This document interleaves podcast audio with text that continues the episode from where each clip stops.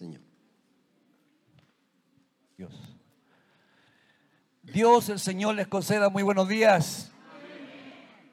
Yo bendigo al Señor porque estos dos domingos, no sé si han dado cuenta, qué día más lindo, una, una primavera, eh, como que se nos pasó ya el, tema del invierno, aunque en la semana hubieron unos días un poquito más eh, distintos, pero hoy día damos bendecidos gracias al Señor.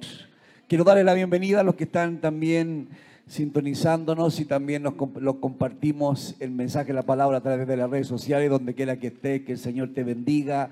Nos sentimos absolutamente bendecidos de tenerte con nosotros de una manera a lo mejor virtual, pero también lo sentimos cercano, así que donde quiera que estés, que el Señor te bendiga.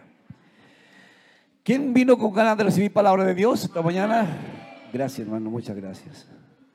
Quiero invitarlos a una lectura bíblica que está en Segunda de Corintios, capítulo 7, verso 10. Segunda carta de Pablo a los Corintios, capítulo 7, versículo 10. Eso es. Una bendición.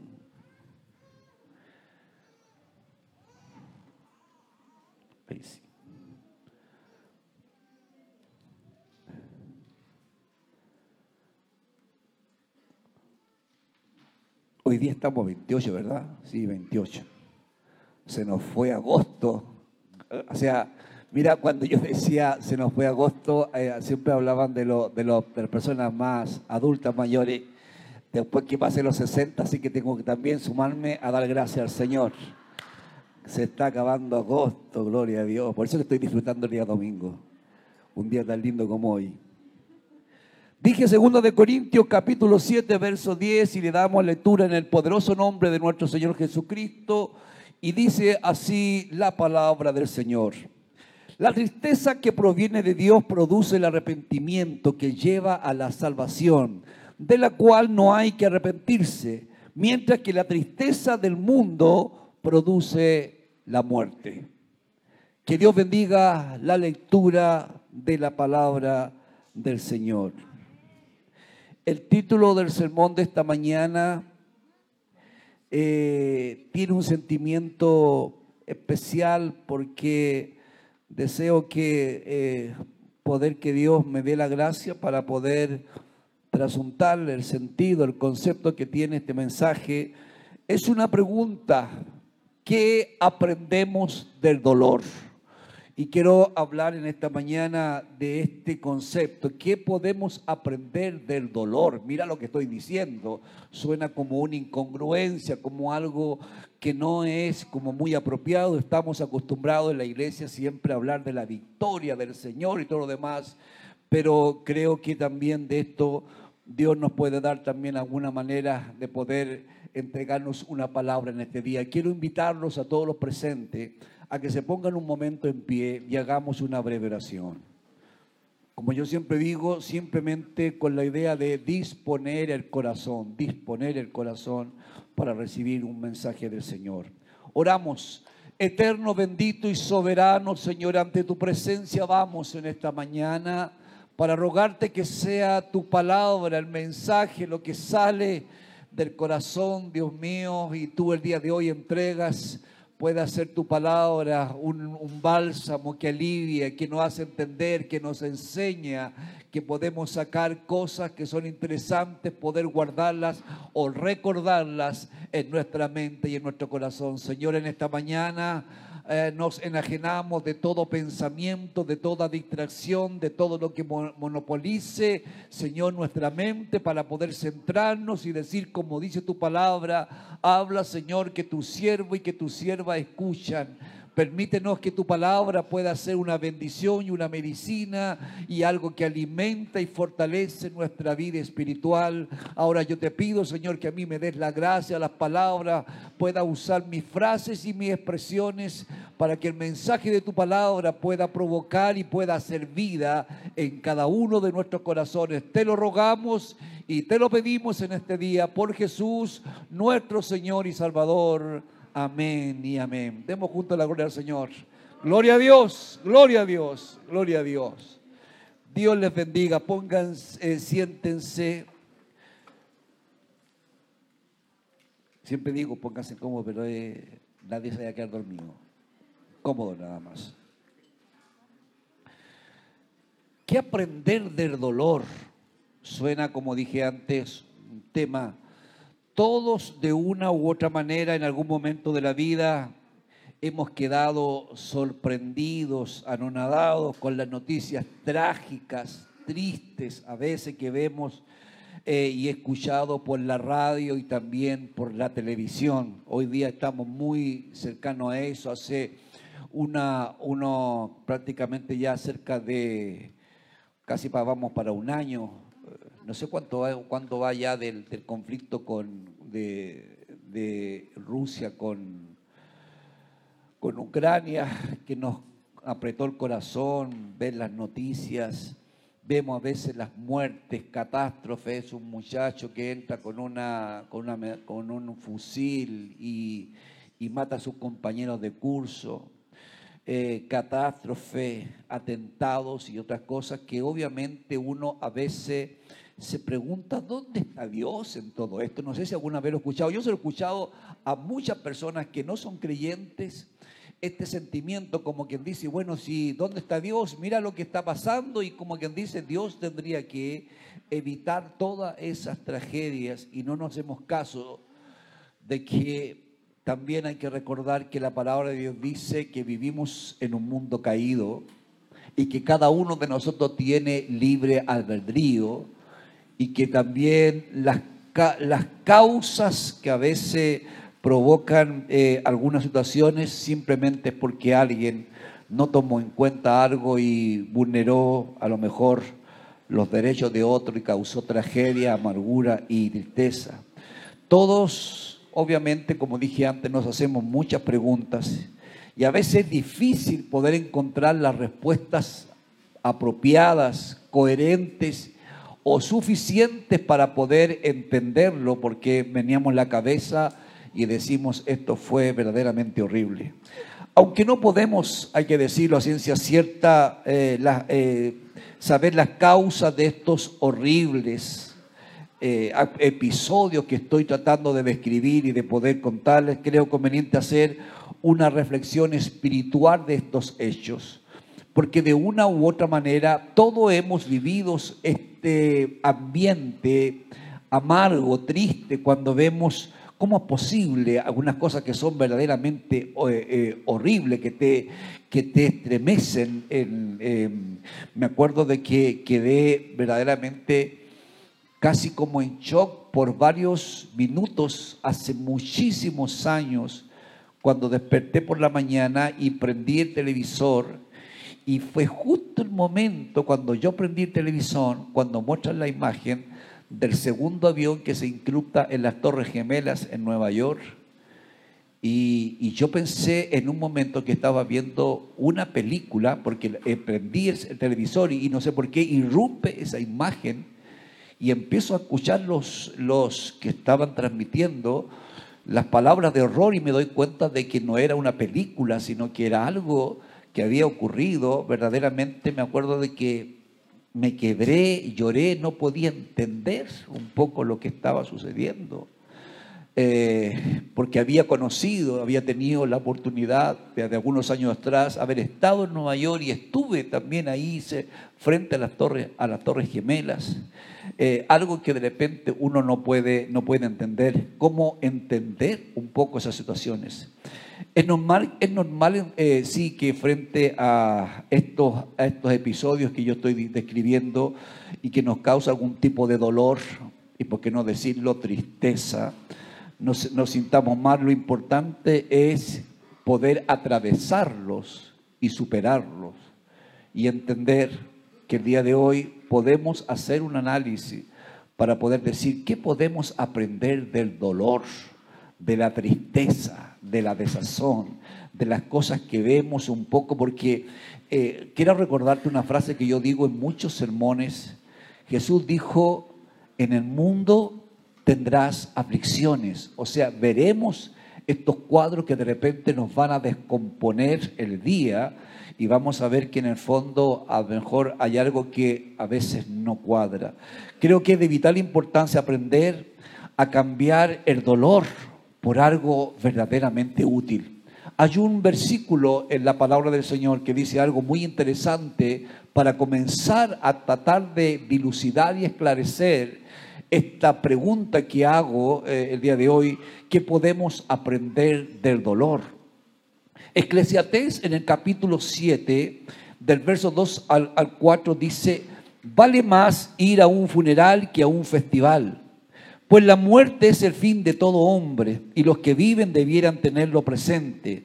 Vale más llorar que reír, pues entristece el rostro, pero le hace bien al corazón. El sabio tiene presente la muerte, el necio solo piensa en la diversión. Y la Biblia nos hace entender que en del dolor también podemos sacar algunas enseñanzas. De hecho, es interesante poder, poder pensar y analizar que a veces Dios utiliza el dolor para hacernos crecer. Mira lo que estoy diciendo. Y es una verdad que no podemos negarla. Dios utiliza a veces el dolor para hacernos crecer. Todo, o por lo menos, no, no, quizás no todo, pero creo que la mayoría de los que estamos aquí en esta mañana, el Señor nos apareció, o tuvimos un encuentro, o clamamos a Dios, o vimos a Dios de una manera distinta el día que le clamamos en medio de una aflicción. Amén. En medio de una aflicción. Soy una persona que nunca olvido que si no hubiese sido por un momento amargo, áciago en la vida que yo pasé, no hubiese tenido un verdadero encuentro con el Señor. Tengo que reconocerlo. Fue esa quedar entre la espada y la pared. Lo mío fue una situación crítica económica donde necesitaba urgentemente que alguien me tendiera la mano y yo me acuerdo que esa vez fui donde mi padre y mi padre no me, no me, no me apoyó y yo agradezco el día de hoy que no lo haya hecho. Se me vino el mundo encima, me, me derrumbaron muchos conceptos. Mi padre era el que siempre me había tirado el salvavidas y ese día me dijo que no, me dijo que no. Y me agrega algo que para mí en su momento fue así como insólito, pero después digo yo, gracias Señor por esas palabras me dijo, antes de, que, antes de salir de su oficina, me dijo, pero quiero decirte una cosa, en el cielo hay de todo lo que tú necesitas. Y me mandó a orar. En esos momentos, no sé si le ha pasado a ustedes, cuando uno está con problemas de money, no querís que te manden a orar, por mano, si lo tuyo es, por la lucas la que necesito, y me pasó eso a mí. Me enojé, me enrabié, me fui echando perico, digámoslo, con todas sus letras. Salí de la casa y me fui eh, eh, molesto. Llegué a mi casa, esa estupidez que uno hace. ¿Quieres cenar? No, no, no quiero, estaba muerto de hambre, pero enojado uno no quiere comer, uno quiere desquitarse con, uno mismo, no sé, ahí me, no quise, me acosté enrabiado y enojado, enojado en la cama, dije yo, si me quieren mandar a orar, me voy a, levantarme a orar. Mira el desafío absurdo, como quien dice, para demostrar que la cuestión no funciona. Y me levanté, se lo he contado muchísimas veces a ustedes. Y me empecé a levantar. Me puse a orar. Me equivoqué, le he contado a ustedes que me con sueño en la mañana, a las 6 de la mañana, porque me dijeron que a las 6 era funcionaba, así que a las 6 me levanté. Muerto frío en invierno me acuerdo de que me arrodillé y me puse a orar. Me, como tenía tanto sueño, empecé a orar por lo, como que me estaba acostando recién. Después me paré la oración y comencé de nuevo y me volví a equivocar. Me turbé y estaba pidiendo la oración por los alimentos, o sea, un desastre, nada, nada. Hasta que de repente me acuerdo de que me quedé en silencio. Se lo he contado a ustedes, pero me quiero decirlo el día de hoy. Y recién me di cuenta que yo no conocía a Dios. Y le dije, quiero conocerte. Quiero hablar contigo y no sé cómo hacerlo. Pero quiero conocerte. Y me derramé en lágrimas esa mañana. me, sacié el corazón ante su presencia. A través de la angustia, de la preocupación, de la tristeza, tuve un encuentro glorioso con el Señor porque Dios me respondió de una manera maravillosa y también eh, una manera que nunca he olvidado cómo Dios hace milagros para los que necesiten en esta mañana. Dios hace milagros económicos, yo te digo que sí. Sí, Señor, Dios hace milagros económicos. La Biblia dice que para el que cree todo es posible. Y eso es una verdad conforme a tu corazón. Así que permítame esta mañana hablar sobre esta pregunta que hago. ¿Qué aprendemos del dolor? Déjeme dar cuatro razones o cuatro, cuatro cosas que podemos aprender del dolor. En primer lugar, número uno, aprendemos que el mundo entero está bajo el maligno. Vivimos en un mundo que está bajo el maligno. La gente que no conoce a Dios siempre culpa. Dicen, si, si Dios existiera, dicen a veces algún ateo, no permitiría esto que pasa a veces, los abusos hacia los niños, las catástrofes, los atentados, la gente mutilada a veces por una bomba. Si Dios existiera, nada de esto eh, eh, eh, podría suceder. Sin embargo, la gente olvida que estamos gobernados bajo, este, mundo entero está bajo el maligno. Primera de Juan, en el capítulo 5, verso 19, recuerda esta verdad que es interesante partir recordándola y entendiendo que qué podemos aprender del dolor. En primer lugar, tener este concepto claro y para poder sacarnos esos prejuicios o a veces que también a veces también pensamos que por qué Dios permitió esto, por qué Dios permite esto otro y a veces no consideramos justamente que estamos bajo el maligno. Primera de Juan dije, capítulo 5, verso 19 dice, "Sabemos que somos hijos de Dios, primera verdad y, lo segundo, y que el mundo entero está bajo el control del maligno, bajo el control del maligno. Por lo tanto, si podemos hablar del dolor, de la tristeza y de la amargura, ¿de dónde proviene? De la obra, de la obra que produce Satanás este mundo actual tiene, no tiene en cuenta a Dios. Vivimos en un mundo hostil. ¿Por qué se dan todas estas tragedias, amarguras y estos dolores que a veces tenemos que una bala loca que de repente sale producto de, de los resentimientos entre, entre algunos, a veces delincuentes o pandilla o a veces venganzas que hay. Una bala loca sale y entra por una casa, por un lugar inapropiado y le llega a la cabeza a uno que no tiene nada que ver y la familia seguramente se preguntará, ¿por qué se ocurrió esto? Y podemos tratar de, poder empezar a buscar eh, consecuencias. Los políticos dicen, este es el problema del gobierno, otros dicen este es problema de la, de la, de, la gente de, este tiempo, de la venganza, y yo digo esto es producto de que estamos bajo el gobierno del maligno. Romanos en el capítulo 1, en el verso 28 y 32, Pablo te describe bajo qué régimen estamos el día de hoy y por qué razón necesitamos entender que tú y yo necesitamos cubrirnos siempre bajo la mano poderosa del Señor, entender que Dios es tu escudo alrededor. Mira en el mundo que estamos.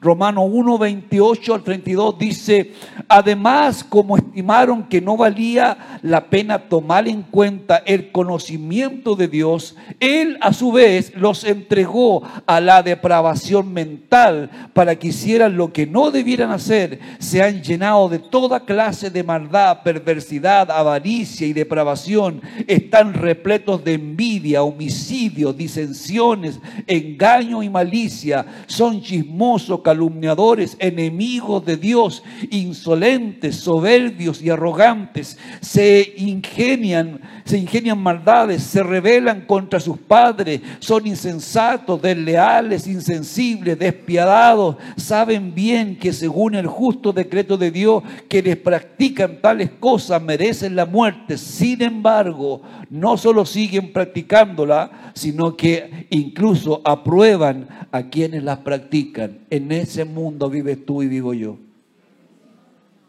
Tremendo entender esa verdad. Por eso que es precioso entender cuando podemos entender por qué fuimos enseñados, y quiero repasar ese concepto que es bien importante recordarlo. En la antigüedad era mucho de aprender a los hermanos casi con un concepto de discipulado, estaba implícito todo eso. Cada vez que salga de tu casa, órale al Señor. Cada vez que vayas a hacer algo, órale al Señor. Y no como una actitud o una rutina religiosa, sino que entender y pedirle, Señor, anda tú conmigo. Señor, el día de hoy, líbrame del mal. Señor, que tu mano vaya y proteja a los míos guarda nuestra familia, por qué oramos al acostarnos, por qué oramos a veces cuando hacemos algo, es el entender un poco que estamos bajo un mundo gobernado por Satanás, el diablo, y que todo este ambiente que estamos describiendo es justamente, aunque alguien a veces diga cómo, cómo tan malo, este es el mundo que nos rodea, esto es lo, que, lo, que, lo que se está, lo que está sucediendo en a cada instante. Las fuerzas malignas son una realidad sinistra y que no debemos nunca despreocuparnos o quizás bajarle el perfil, minimizar un poco esta, esta situación porque pareciera entonces como que andamos, como que estamos colocándole, perdónenme que lo digan con un léxico bien de calle, como que le estamos colocándole mucho color como que le estamos dándole demasiado auge a esto, sino que entender lo que dice la palabra de Dios. Efesios en el capítulo 6, verso 2, 12, dice algo que no tenemos que entender, que no estamos hablando de una lucha contra cosas a mejor, eh, eh, mejor físicas, sino que contra cosas que a veces no vemos. Dice Efesios 6, 12, dice, porque nuestra lucha, o sea, la tuya y la mía, no es contra seres humanos, mira lo que, lo que nos, nos hace recordar, sino contra poderes, contra autoridades, contra potestades que dominan este mundo. Eh, eh, perdón, que dominan este mundo de tiniebla, contra, contra fuerzas espirituales malignas en las regiones celestes. Alabado sea el Señor. La iglesia tiene que reconocer eso. La iglesia tiene que reconocer a veces Déjame decirte algo que es muy interesante de poder recordarlo.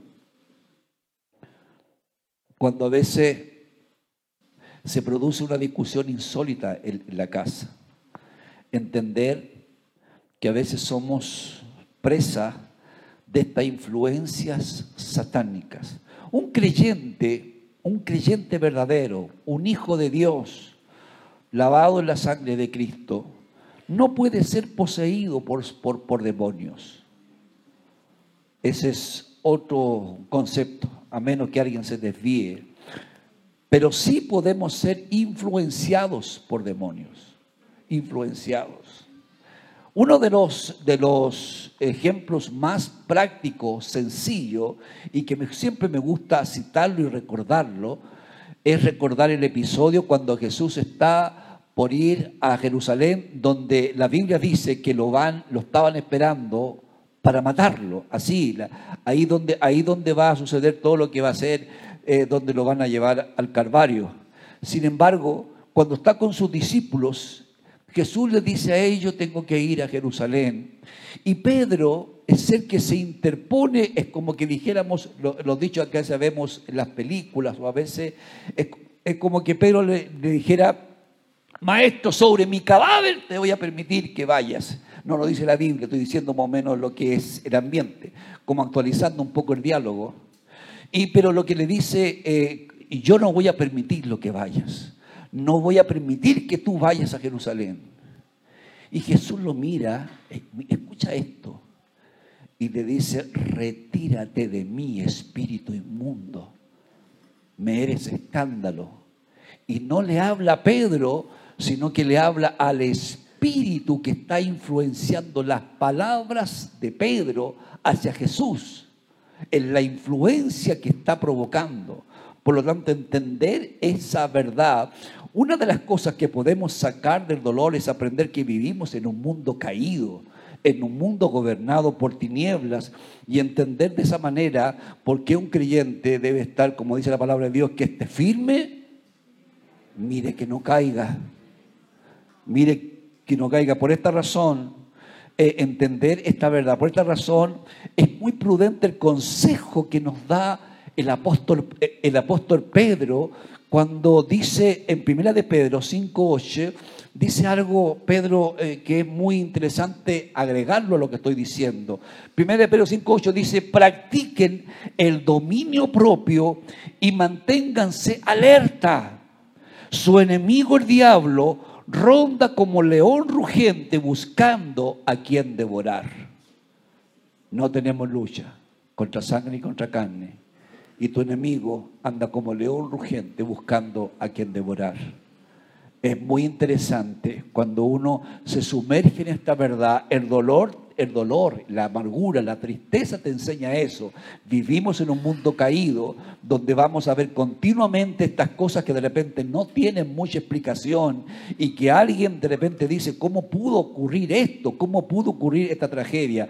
Vivimos en ese mundo donde si no fuera por la misericordia del Señor, muchos también de nosotros no estaríamos en este lugar. Muchas personas no creen a veces en el diablo y dicen, eh, yo he escuchado esto, y una vez se lo escuché a un hermano, ah, eso, eso me duele un poco. Ay, tanto que hablan del diablo, si el diablo es uno mismo, pastor. Así me dijo, hace hartos años sí. Espero que se haya, haya cambiado de, de postura. Y esa ignorancia ha hecho que mucha gente pierda la sensibilidad y el pudor y termine cometiendo actos verdaderamente absolutamente lejos de lo que es la sensibilidad que te da la palabra del Señor como creyente, como hijo de Dios. Efesios dice esto, que, que también es bueno recordarlo esta mañana. Efesios 4 en el verso 18 y 19 dice, a causa de la ignorancia, ignorancia, pongo un, un subrayado en esa palabra, a causa de la ignorancia que los domina y por la dureza de su corazón, estos tienen oscurecido el entendimiento y están alejados de la, de la vida que proviene de Dios. Han perdido toda vergüenza, se han entregado a la inmoralidad y no, se, y no se sacian de cometer toda clase de actos indecentes, porque fueron cauterizados en su mente. Ya no tienen esa sensibilidad, ya les da exactamente lo mismo. No tienen esa, uno diría, ¿cómo se le puede haber ocurrido eso? No perdieron esa sensibilidad, ese pudor que a veces uno tiene para cometer algo, sino que simplemente esta primera verdad que nos enseña que podemos aprender del dolor, que sencillamente nunca debiéramos olvidar que estamos bajo un mundo caído. Te bendigo en el Señor por estar esta mañana acá. Te bendigo en el Señor porque de una de las cosas que provoca el estar, venir a alimentarse espiritualmente, a decir, necesito que el Señor Dios me hable, que me redarguya, que me, que me ponga en alerta, porque vivimos en un mundo caído, vivimos en un mundo hostil a todo lo que es de Dios y es necesario, porque si no también vamos a caer en el mismo concepto de al final terminar cuestionando a Dios. Si Dios fuera verdad, como dice un ateo, si Dios fuese real, esto no habría ocurrido. Pero claro, porque un ateo no tiene claro que vivimos bajo el dominio satánico, este mundo está bajo, bajo ese gobierno satánico. ¿Qué aprendemos del dolor? Número dos, aprendemos la importancia de vivir haciendo lo bueno. Por eso es una bendición que la palabra de Dios provoque algo en tu vida, que puedas entender que hacer lo bueno es lo que agrada y te acerca más al Señor. La vida está compuesta de un 10% de lo que nos sucede o, de lo inevitable, pero el 90% de ella dependerá de cómo la afrontamos y construimos esta vida cómo en las decisiones que vamos tomando y que vamos, vamos consolidando todo lo que Él le llamamos nosotros nuestra vida, nuestra vida, digo. Proverbios nos da un consejo interesante que una vez más recordar en esta mañana. Proverbios en el capítulo 11, verso 27 dice, el que madruga para el bien, lo, resalto, el que madruga para el bien, haya buena voluntad, el que anda tras el mal, por el, por el mal será alcanzado. El mal de una u otra manera te va a alcanzar siempre.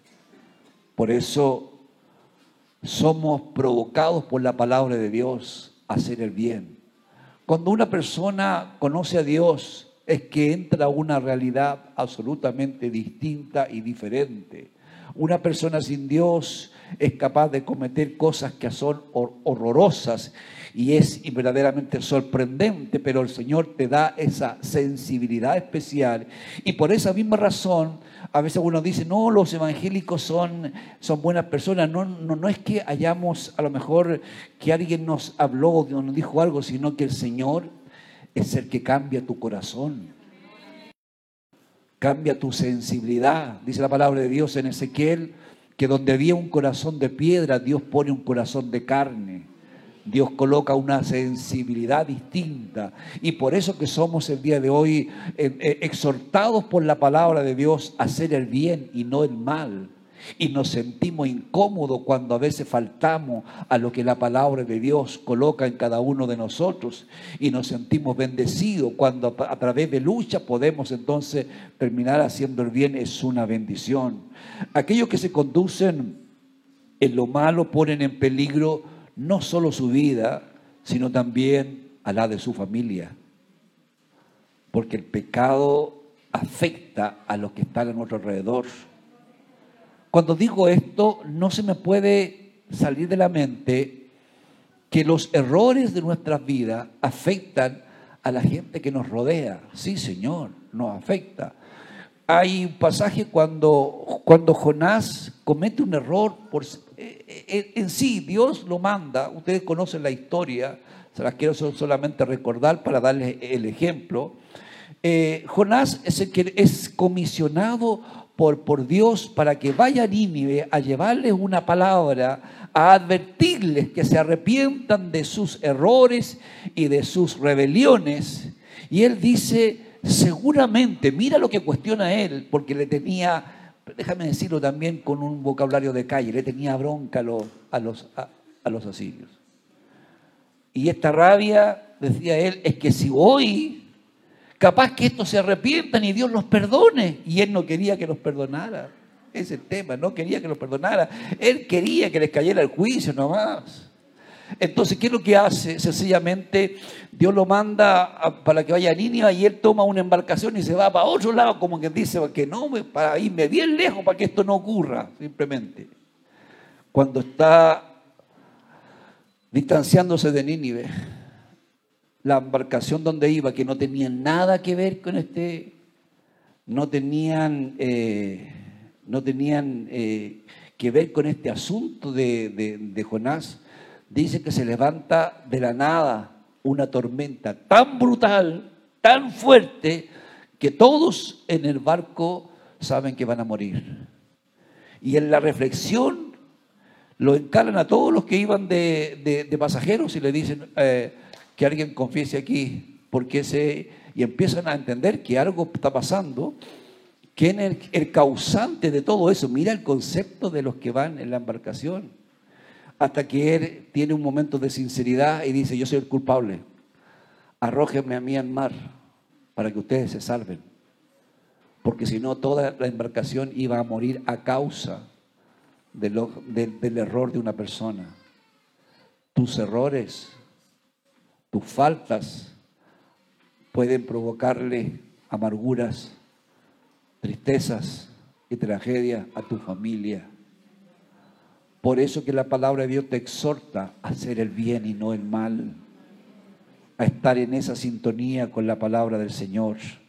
Es, peligroso involucrarse en cuestiones en cuestiones ocultas, ya que uno nunca, una persona que hace mal, no va a andar tranquilo, va a andar, como decimos nosotros, va a andar a sobresaltos, va a andar inquieto, va a andar incómodo, va a andar, como decimos a veces, este anda perseguido.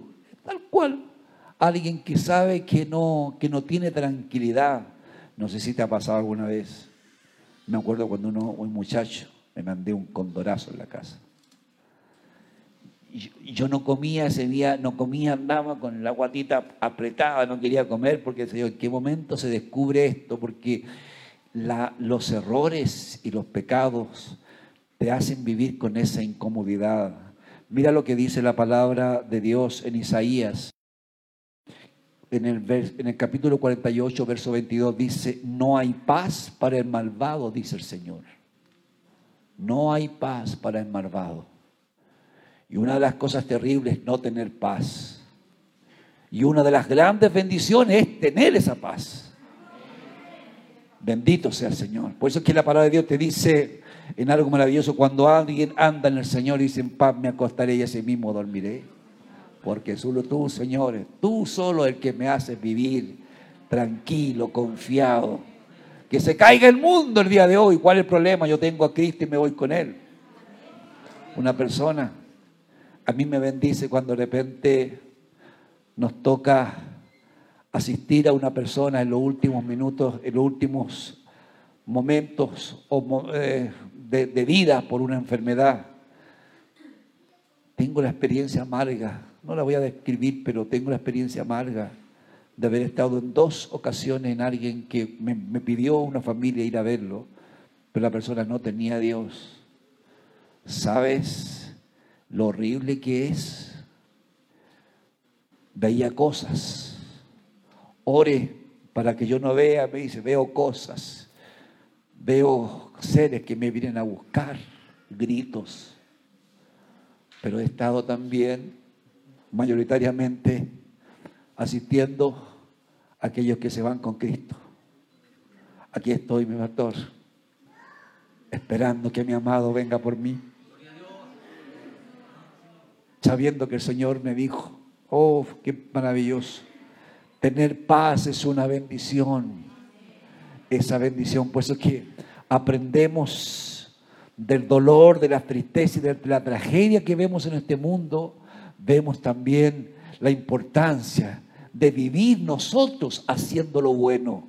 Tú y yo, cuando veas todo el dolor, siente que algo te enseña, todas las tragedias, las amarguras que ves en este mundo para poder decir, yo voy a hacer lo bueno, porque teniéndolo, haciendo lo bueno, el Señor siempre va a estar de mi lado, el Señor me va a, dar paz. Es perentorio, por lo tanto, urgente apartarnos del mal, de las cosas que nos colocan en ese escenario absolutamente transitorio, incómodo, que no sabemos qué va a suceder, sale de ese lugar. Y si alguien está en pecado en esta mañana, confiesa ante el Señor y, y, acuérdate que vivimos bajo la gracia y su misericordia y lávate en la sangre de Cristo y sale esta mañana restaurado por el poder y su gracia bendita que es precioso cuando uno tiene, tiene ese concepto.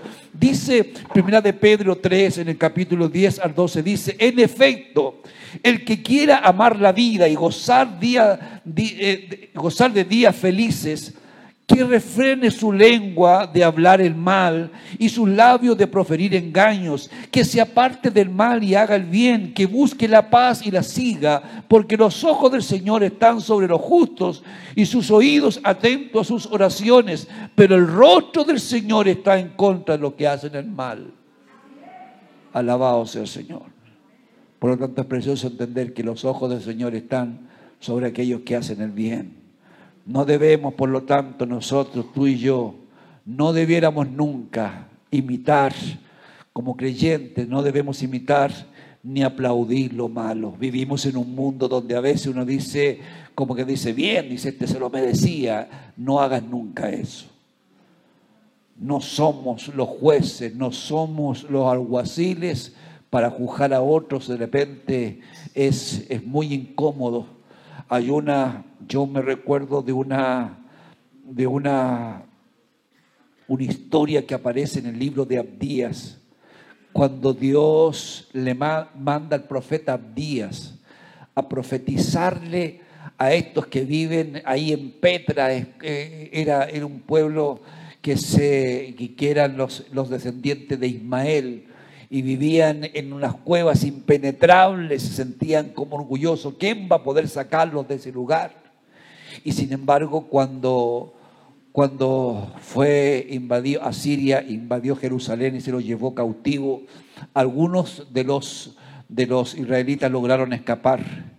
Y estos que habían tenido un odio desde, desde Saúl con Jacob, eh, los, descendientes de, de, Saúl, quiero decir, de Saúl y de son todos estos eh, que hoy, hoy, viven en un lugar eh, muy especial, metidos en las rocas, y los descendientes de Jacob es el pueblo de Israel. Y estos fueron a las encrucijadas de los caminos a poder matar a los que lograron escapar del asidio y de la destrucción que hizo, que hizo Siria.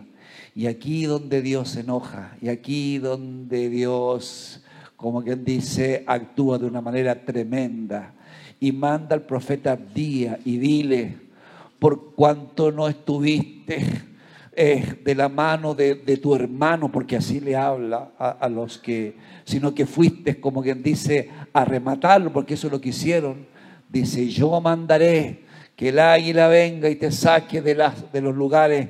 Y, la historia cuenta de que Dios permitió que después los pueblos ajenos invadieran a estos que vivían en Petra y subieran hasta las cuevas que estaban en unos lugares inaccesibles y no quedaran absolutamente, fueron exterminados de la faz de la tierra. No quedaron vestigios de estos, de esta descendencia de, de Saúl verdaderamente.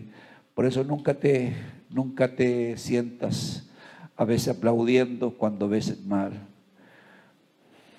Tercera de Juan, capítulo 11, dice algo para recordar hoy. Querido hermano, no imites lo malo, sino lo bueno.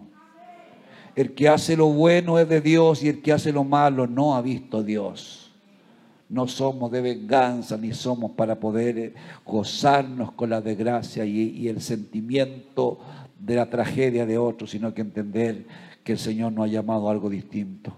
Hoy vivimos, por cierto, en un mundo caído de maldad y odio, producto del pecado en el cual se vive, y esto es inevitable, pero muchas cosas el hombre podrá evitar si tan solo determinara simplemente hacer lo bueno que Dios en esta mañana te bendiga a ti, te impele, te provoque a hacer el bien y no el mal.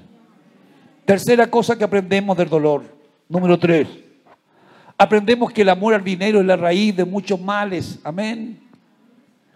Mira, empezaba, yo también esperaba escuchar un amén.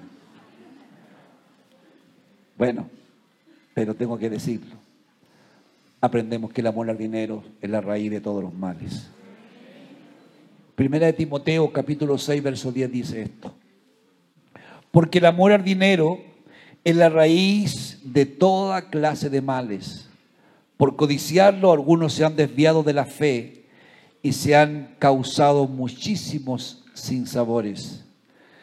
El amor al dinero ha resultado en mentiras, en engaños, en fraudes, en robo, en homicidio, en divorcio, en guerra, en etcétera, etcétera y etcétera.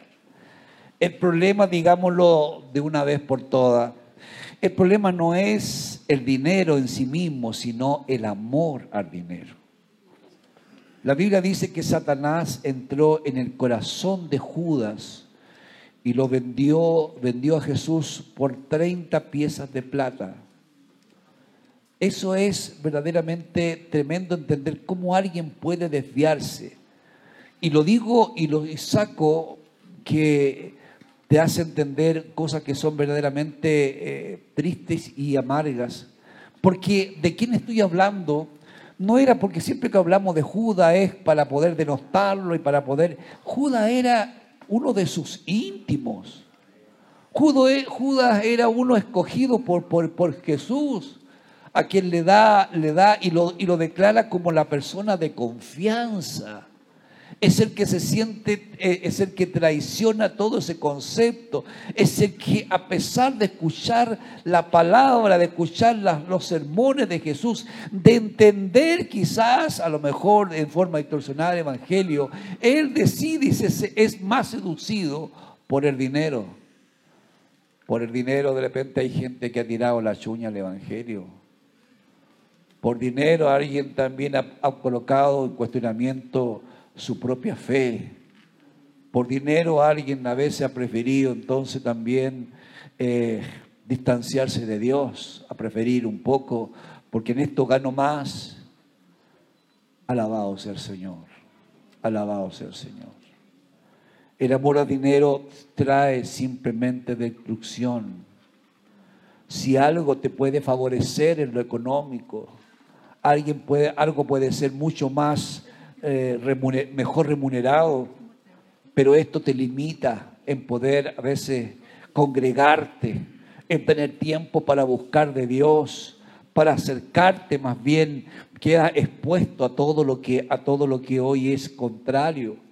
A veces alguien también un poco en la influencia, eh, cuando uno ve la historia también de, Abraham con su sobrino, sobrino Lot, cuando se paran en, la, llanura mirando el valle, y Abraham le dice, escoge tú, si tú escoges hacia la derecha, yo me voy a la izquierda, y si tú eliges a la izquierda, yo me voy a la derecha. Y desde, desde la cima del monte, ve que para ese lado estaba donde estaba Sodoma y Gomorra, pero habían pastos verdes. Era, era, era mejor la propuesta. No le importó el peligro, no le importó, pero sin embargo ahí, ahí, ahí, como déjeme decirlo actualizado, ahí había, había más lucas.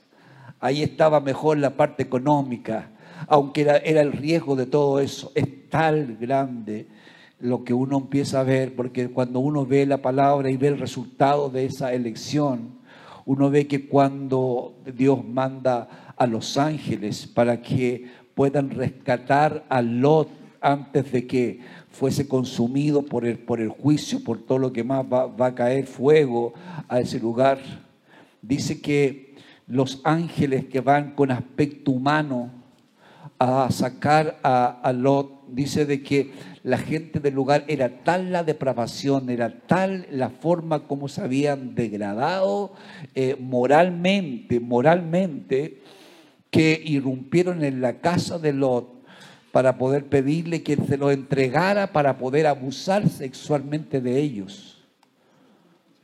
Lot es el que le dice, eh, aquí están, mira, eh, era otra cultura en todo caso le ofrece a sus hijas. Y ellos no quieren a sus hijas. Ellos quieren a los varones, a los jóvenes que habían llegado. La historia ustedes la conocen. Logra salir cuando va saliendo la mujer, su, mujer no toma en cuenta lo que se le había dicho. igual va a mirar hacia atrás porque dejaba la casa, dejaba las comodidades, dejaba todo lo que se había invertido en Lucas, ahí quedaba ahí aparte. Y mira para atrás y quiere convertir en una estatua de sal, estatua de sal, dijo. Queda Lot con sus hijas, el más santo de Sodoma y Gomorra, el más santo ah, que podemos el día de hoy decir, el más santo de Sodoma y Gomorra, sus hijas confabulan entre ellas ya que no habían quedado, no vamos a tener aquí, era una cultura que se puede entender lo que pasaba por la cultura aquello entonces, cuando una mujer quedaba desamparada no tenía ninguna posibilidad, la única posibilidad era descendencia, de tener un hijo varón y todo lo demás que uno conoce cuando estudia la cultura de la época, la cultura judía y todas las peripecias que vivía cuando una mujer quedaba sola. Así que deciden tener descendencia con el, con el papá. Lo emborrachan una noche una de, una de ellas se acuesta con, con, su padre y el otro día la otra la un borracha para poder también hacer lo mismo y hacen lo mismo. Y estoy hablando del más santo que había en Sodoma y Gomorra. A veces las elecciones de la vida, cuando hablamos de la parte económica, no terminamos considerando que a veces eso también, no consideramos que a veces nos vamos a distanciar de Dios y vamos a colocar en riesgo nuestra relación con Dios. Por eso que es interesante poder, poder recordar que toda esta influencia de pecaminosa, el, dinero es la raíz de todos los males. Número cuatro, ¿qué aprendemos del dolor? Número cuatro, aprendemos que todo lo oculto se conocerá. Amén. ¿Tienes algo oculto? ¿Tienes una doble vida? ¿Tienes cosas no confesadas ante Dios? ¿Puedes venderle la pomada, como decimos acá en Chile? A un montón de gente, a tu familia, a tu esposa, a tu esposo, a tu hijo, a tu familia, a, a, los más cercanos, a los primos, a los tíos, a los amigos, a los compañeros de colegio, de universidad o de trabajo. Pero nunca lo vas a poder hacer con el Señor. Porque la Biblia dice que todo un día, todo lo oculto, se sabrá hasta lo más oculto dice que se dará a conocer. Sí, Señor. Y no es una amenaza que te hago el día de hoy, sino que la palabra de Dios así lo dice.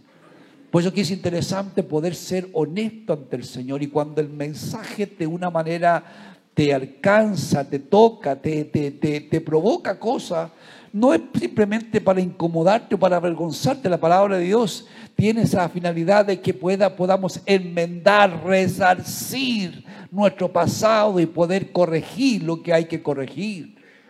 Marcos en el capítulo 4, verso 22, te recuerda o me recuerda, ¿por qué no decirlo? Esta verdad. Dice, Marcos 4, 22 dice, no hay nada escondido que no esté destinado a descubrirse tampoco hay nada oculto que no esté destinado a ser revelado. Alabados el Señor. Así que puedes mentirle a medio mundo, a todos los que te rodean, pero no al Señor. Porque todo lo que todo lo oculto un día se va a dar a conocer. Todo lo que hoy día no entendemos cuando a veces miramos también el dolor y la tragedia. La palabra de Dios dice que Dios un día abrirá el libro de los secretos de Dios. Entenderemos algunas cosas que el día de hoy no logramos entender por ninguna manera. No son coherentes, son una incongruencia total. Sin embargo, un día podremos entender todo lo que Dios hace, todo lo que Dios permite. Y no es, como dije, entender que Dios permite un poco el mal. El tema es que vivimos en un mundo, como dijimos al principio, lo primero que debemos aprender del dolor, de la tragedia, de la tristeza, que tú y yo vivimos en un mundo caído, en un mundo gobernado por Satanás. Por algo, entender esa verdad te hace ser más prudente, te hace ser un poco más sabio, te hace entender, como decimos nosotros, andar con pie de plomo, no sencillamente enajenarte de la vida porque tienes un enemigo que no duerme ni deja dormir. Dice la palabra de Dios que el malo será castigado en su momento. está determinado por la palabra del Señor. Eh, Proverbios 11:21 dice, una cosa segura, una cosa es segura, los malvados no quedarán impunes, pero los justos saldrán bien librados. Vale la pena, por lo tanto, hacer el bien, buscar la justicia, porque la palabra de Dios siempre va a estar de, tu lado. El rostro del Señor siempre estará sobre los injustos. Estará sobre los justos, sí, pero el rostro del Señor también se volverá contra aquellos que son injustos. Por eso es necesario el día de hoy que su palabra de una u otra manera nos provoque a hacer el bien. Dice Primera de, eh, primera de Pedro 3:12 dice, porque los ojos del Señor están sobre los justos, y digo yo amén a eso, y sus oídos atentos a sus oraciones, pero el rostro del Señor está contra los que hacen el mal. Cuando el, rostro del Señor está contra, contra alguien que hace mal, no le va a ir bien en la vida, no va a tener paz, no va a tener tranquilidad por eso que es una bendición cuando tú tienes esa cercanía con el Señor y en tu corazón hay paz. Aún en medio de las tormentas el Señor te puede dar paz. Aún en medio de los desiertos de tu vida el Señor te puede dar paz. Porque de una cosa estamos confiados, el Señor no te va a soltar de la mano. Y aunque vayas caminando a lo mejor en, momentos tristes, áciagos en la vida, el Señor no te va a abandonar. Será el divino compañero de las travesías de tu vida. Siempre lo podemos entender de esa manera. Por eso que es maravilloso entender que el Señor siempre estará a tu lado.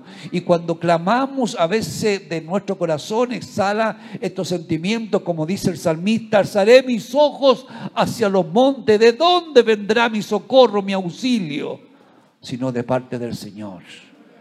Alabado sea su nombre. Tú y yo un día descansaremos del dolor que causa el día de hoy el pecado, la amargura y la tristeza. Hay una promesa sobre ti, sobre todo el pueblo de Dios lo que hoy día vemos no lo podemos evitar. Seguiremos hasta el día que Cristo venga, seguiremos viviendo en un mundo caído, viviendo horrores, viendo tragedias, viendo dolor y amargura, pero todo el dolor nos puede enseñar todas estas cosas que el día de hoy hemos, hemos, hemos considerado para también poder estar alerta y para sacarle un provecho espiritual a todo lo que a veces podemos ver. Pero la palabra de Dios dice que un día Dios descansaremos de todo dolor de toda amargura, de toda tristeza, de todo llanto que alguna vez haya salido de tus entrañas. Dice Apocalipsis 21:4, Él les enjugará toda lágrima de los ojos. Ya no habrá muerte, ni llanto, ni lamento, ni dolor, porque las primeras cosas simplemente han dejado de existir el día que todo será un recuerdo de lo pasado. Vivimos en este mundo que es con todos estos defectos que hoy día estoy diciendo, pero una cosa hermosa es poder recordar, el Señor está, está, está a tu lado, es tu divino compañero, y el Señor es, como dice, es tu torre fuerte, tu escudo alrededor. Y cuando entendemos eso, eso es lo que nos hace entender la palabra del Señor, a vivir confiados, a poder tener el incentivo, porque alguien diría, ¿y qué, y qué, funciona? Uno ve de repente cuando dice, mira, no sé si le ha pasado, a veces me río con, mi esposa, nos reímos de esto. Si a alguien le va bien en, por ahí cercano en el, en el barrio, nos falta el que dice, este debe estar vendiendo coca. ¿Sí o no? No, este, este debe estar vendiendo coca, hacia eh, el tema. Porque sentimos como que esa incomodidad, porque a otro le pueda ir bien. Y ahí donde dije la raíz de todos los, el, dinero es eh, la raíz, el dinero es la raíz de todos los males. Vivimos en un mundo caído, en un mundo necesitamos entender. No te sientas tentado del mal sino siempre de hacer el bien. Hay circunstancias que tú y yo no podemos cambiar y otras que no podemos tampoco evitar. Hay muchas cosas que no vamos a poder evitar en la vida, pero sí podemos determinar cómo vivir cada uno de nuestros días conforme a la palabra del Señor. No permitas, por lo tanto, en el nombre del Señor te digo que la angustia, el dolor y la tristeza te reste o te robe las fuerzas y las energías que necesitamos para comenzar cada día. Aunque a veces no la estemos pasando bien, el Señor es el que cambia los escenarios. El Señor es el que convierte tus días de inviernos en primavera. El Señor es el que te pasa de muerte a vida. El Señor te cambia esos conceptos que a veces el día de hoy cuando uno dice, cuando vamos a veces pateando piedras, pateando escorpiones y culebras por el desierto, el Señor es el que cambia escenarios. Bendito sea el Señor. Es tan maravilloso cuando miramos y vemos esa bendición en la vida. Siempre me acuerdo de, la, de la, del pasaje bíblico de Agar e Ismael, cuando son expulsados de la casa de, de Abraham Seguramente Abraham lo hace porque había un infierno que se estaba viviendo con todo lo que había ocurrido con esa historia, por ese error que se habían cometido. Y cuando, cuando va y, le da un poco de agua y le pan, pero se fueron por el desierto caminando, parece que caminaron mucho. Y en un momento se le acaba el agua y se le acaba el pan, no hay, no hay agua. Y una cosa es que alguien puede a lo mejor aguantar el hambre, pero en el desierto sin agua es fatal. Y Agar toma a Ismael, lo, lo, deja, lo deja como un muchacho debajo de un arbusto porque no quiere verlo morir de sed. Y se desespera y se empieza a angustiar. Y en su momento viene el ángel del Señor y Dios le habla a Agar. Y le dice, Agar, he visto el llanto del muchacho. Alabado sea el Señor. Dios escucha los clamores cuando a veces son con dolor, con amargura, con tristeza. Dios lo escucha. He visto el llanto del muchacho. Y te digo, no va, no va a morir. Y hay un futuro para él, aunque ella lo había dejado para morir. Y Dios le dice que tiene un futuro ese muchacho. Y luego le dice, mira a tu derecha. Es, que esto es absurdo eh, e insólito. ¿Creen ustedes que antes de poder dejar al muchacho debajo de un arbusto para morirse de té, no había mirado a la derecha, a la izquierda, al frente y atrás si, si había algún lugar donde pudiese haber esperanza de que hubiera agua? Obviamente que sí. Pero Dios es el, el que cambia el escenario. Y le dice, mira ahora, aleluya cuando Dios te dice, mira ahora, es porque Dios cambia todos los escenarios que tienes. Y le dice, mira ahora a tu derecha. Y ahora ve un oasis. Porque Dios hace oasis en medio de los desiertos. Bendito el Señor. Bendito el Señor. Bendito el Señor. Y le dice, ahí está un oasis para que te sacies tú y el muchacho en la vida, el Dios que cambia estos escenarios. Por eso que es lindo poder entender que vale la pena hacer lo bueno y entender que esto, esto, este dolor y esta tristeza que causan las cosas tristes y amargos, amargas que vamos a ver, a ver en la vida, podemos sacar cosas que nos enseñan y que no pueden ser para nuestra edificación. El Señor Jesús le dijo en su en, una, esa oración modelo que hace Jesús cuando dice, Padre, líbranos del mal porque el mal está en este mundo y es parte de lo que hoy nosotros necesitamos entender para nunca culpar a Dios, porque a veces alguien culpa a Dios o cuando las cosas no funcionan, ¿por qué Dios permite esto? Pero del, del dolor podemos aprender muchas cosas para que no te descuides, para que andes siempre apercibido, entender que no tienes lucha contra sangre ni contra carne, que tu enemigo ha, ha venido a robar, a matar y a destruir, por lo tanto, por esa misma razón nos congregamos venimos a la casa del Señor, venimos a buscar fortaleza, venimos a revestirnos de su gracia, a pedir perdón, a confesar pecado, a renovar fuerzas y a ser restaurados en la sangre de Cristo, porque somos, también vivimos en un mundo influenciado, por eso que entender que es maravilloso entender que tu Dios es además misericordioso va para perdonarte. Eso es, eso es que provoca el hecho de poder decir gracias Señor por lo que vivimos y no tener esta situación que a veces uno diga, dice, tantas cosas tristes que uno ve en el mundo y quizás qué cosas vamos a ver, pero te preparo en el nombre del Señor.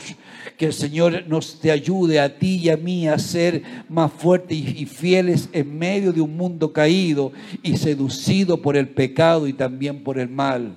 El día de hoy necesitamos entender esa verdad para que nunca cuando mires veas el dolor, la tristeza y la amargura, alguien sucumba a esa realidad, sino que para recordar siempre, vivimos en un mundo caído y hay cosas que podemos aprender del dolor aún en medio de las cosas más absurdas y entender esta verdad.